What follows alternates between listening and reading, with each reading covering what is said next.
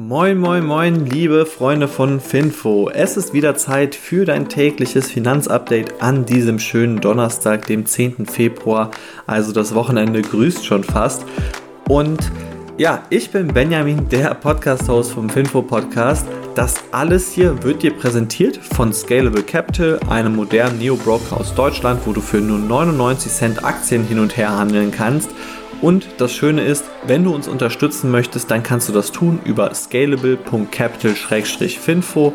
Das würde uns enorm unterstützen und andererseits kannst du da auch an einem Gewinnspiel teilnehmen. Wenn du dort eine Sparplanrate ausführst, dann kommst du in den Lostopf und wenn du Glück hast, wird deine Sparplanrate verdoppelt. Naja, wieder zurück zu den Finanzthemen, die für dich wichtig sind und da habe ich einige für dich mitgebracht. Zuallererst soll es um Softbank gehen dann um Shiba Inu, CVS Health, dann kommt so ein kleiner Block mit verschiedenen US-Aktien und zu guter Letzt Ryanair. So, damit starten wir dann mal mit der Softbank Story und Softbank ist gestern um ganze 6% gestiegen, weil da gab es direkt zwei größere News. Die erste ist, dass Softbank jetzt schon alles vorbereitet für einen Börsengang von dem Unternehmen ARM. Also ARM ist eigentlich ein britisches Unternehmen, das aber von Softbank aufgekauft wurde, in der Halbleiterforschung tätig ist und denen die ARM Architektur gehört. Diese Architektur, das ist eine ziemlich moderne Architektur, um Chips herzustellen, die auch von sehr vielen Unternehmen aus der Chipbranche dann irgendwie lizenziert und angemietet wird und ARM hat eben das Patent dazu.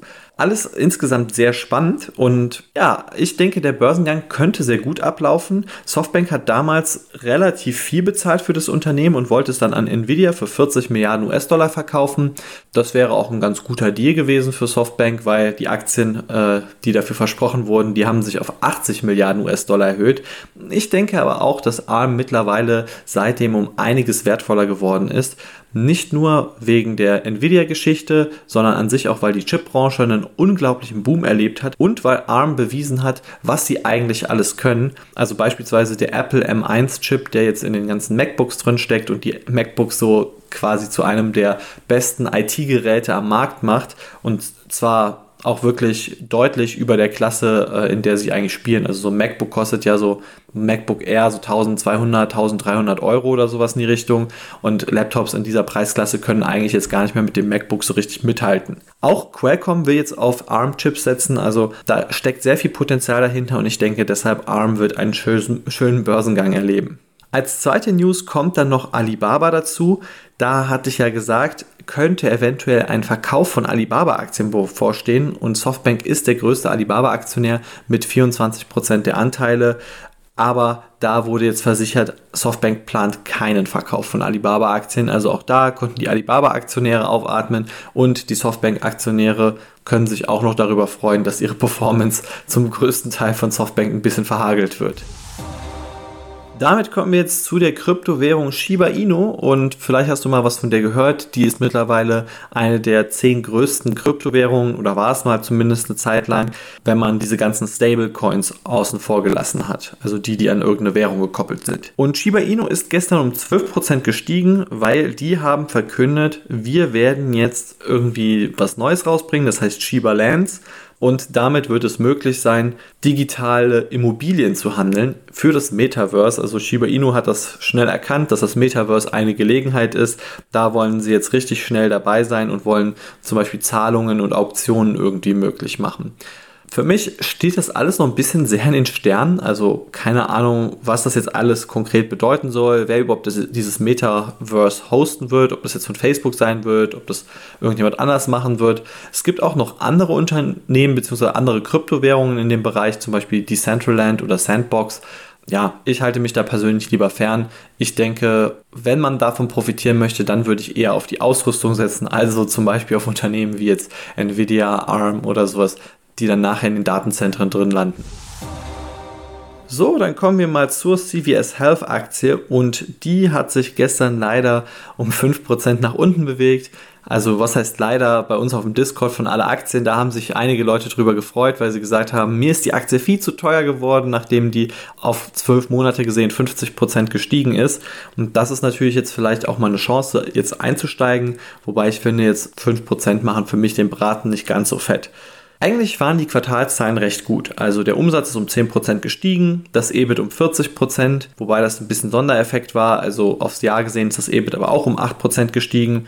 Ja, bei CVS Health läuft es einfach, aber der Ausblick hat nicht so ganz die Analystenschätzungen getroffen. Also die Analysten sind eh immer äh, sehr positiver geworden bei CVS Health. Die haben grundsätzlich immer wieder ihre ganzen Prognosen erhöht. Jetzt war es mal so ein bisschen, dass sie ihre Prognose eher ja, normalisiert haben, sagen wir mal. Also es ist jetzt nicht wirklich gesenkt worden. Es ist ja immer noch ein, eine Spanne von, das wollen wir mindestens erreichen, bis das denken wir, dass wir höchstens erreichen. Und so wie es jetzt aussieht, passte das den Analysten nicht ganz so sehr und dann ist die Aktie eben ein bisschen gefallen. Aber was soll man tun? In meinen Augen ist CVS Health eine sehr spannende Turnaround-Story gewesen, aber auch immer noch. Also, weil ich wurde dazu viel gefragt, ob CVS Health denn überhaupt noch kaufenswert sein kann, nachdem die so viel gestiegen sind. In meinen Augen ja. Wer sich mit dem Unternehmen jetzt nicht so auskennt, CVS Health ist der größte Apothekenbetreiber in den USA und die hatten einen ziemlich krassen Lauf bis so 2015, sind dann enorm gefallen, einfach weil da die Angst kam, dass Amazon zum Beispiel mit seinem Startup PillPack da irgendwie ein paar Probleme macht. Dann kam auch nochmal die Angst dazu, dass das ganze US-Gesundheitssystem irgendwie reformiert wird und ja, alles Mögliche. Also im Endeffekt ist es aber so, CVS Health hat da sehr gut drauf reagiert und man sieht einfach, wenn man sich auch das mal vergleicht mit Walgreens, also dem nächstgrößeren Wettbewerber, dass CVS eine sehr schlaue und gute Transformation durchgemacht hat, indem sie sich Aetna gekauft haben, so eine US-Krankenversicherung. Und damit ist jetzt CVS Health so eine ziemlich interessante Kombination aus Krankenversicherung, Apotheken und gleichzeitig auch noch einem äh, Gesundheitsdienstleister, und diese Kombination, die sorgt dafür, dass CVS Health im Prinzip das breiteste Unternehmen in diesem ganzen Gesundheitssystem, also allem, was nicht mit der direkten Medikamentenherstellung und Forschung zu tun hat, da sind sie eigentlich das breiteste Unternehmen. Und das finde ich sehr interessant, vor allem auch, weil sie jetzt irgendwelche Datenvorteile damit auch schöpfen können und zum Beispiel so die Kosten deutlich reduzieren können im Vergleich zum Beispiel zu anderen Unternehmen wie Walgreens. Also in meinen Augen spannende Story. Äh, kannst du dir auch gerne mal eine gute Analyse dazu durchlesen. Vielleicht erwischst du auch da mal meine Analyse, die fand ich auch ganz praktisch. Vor allem, ähm, weil dieser Markt doch schon recht komplex ist und man muss dann ein bisschen durchsteigen, einfach was da alles in dem Markt so abgeht. So, dann kommen wir mal zu ein paar US-Aktien. Erstmal zu Teladoc und American Well, das sind Telemedizinunternehmen. Die sind gestern beide um 7% gestiegen und zwar, weil die USA verkündet haben, dass sie Telemedizin ein bisschen erweitern wollen. Nämlich erstens, indem Leute, die per Medicare versichert sind, also das ist so eine US-Krankenversicherung, die ähm, ja so eine Grundversicherung ist. Und wer damit versichert ist, der bekommt jetzt auch Zugriff auf diese ganzen ähm, Teladoc und auch American Well Sachen. Außerdem wurde beschlossen, dass die Telemedizin erstmal so eine Übergangsfrist bekommt, also zwei Jahre auch nach Corona darf dann die Telemedizin immer noch weiter genutzt werden, was jetzt so bisher ein bisschen in den Sternen stand. Als nächstes kommen wir mal zu Microsoft. Die sind gestern um 1% gestiegen, weil die haben wieder mal eine Übernahme angekündigt. Diesmal aber keine 70 Milliarden US-Dollar Übernahme, sondern nur eine für 4 Milliarden US-Dollar. Und das Ziel ist das Unternehmen Mandiant, beziehungsweise früher hieß das FireEye. Natürlich, wenn man von Microsoft übernommen wird, dann steigt man. Also die Aktie von Mandiant ist um 17% gestiegen und damit möchte Microsoft in der Cybersecurity ein bisschen aktiver werden. Außerdem eine richtig lustige Story, die mich zum Lachen gebracht hat. Das war zu Tesla. Nämlich Joe Biden hat zum ersten Mal das Wort Tesla gesagt. Also ich finde es sehr interessant, überhaupt, dass das so viel beobachtet wird, dass so viele Leute da überhaupt drüber spekulieren oder drüber nachdenken.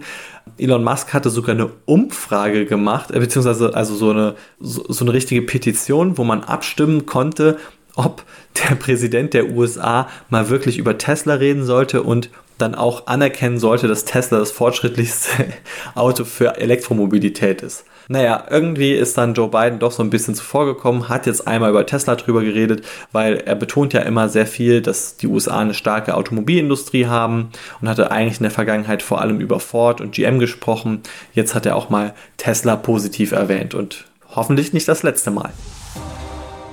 Und damit wären wir schon bei der letzten Story angekommen, nämlich zu Ryanair. Da ist die Aktie gestern um 4% gestiegen und zwar, um das mal in den Worten von Michael O'Leary, dem CEO, auszudrücken, Ryanair erlebt gerade eine dramatische Erholung, nämlich bei den Ticketbuchungen. Also Ryanair ist aktuell so bei 75% Auslastung der Flugzeuge. Das könnte man jetzt sagen, okay, das klingt gut oder schlecht, ist es eher schlecht. Also das bedeutet ja, dass jeder vierte Sitz frei bleibt.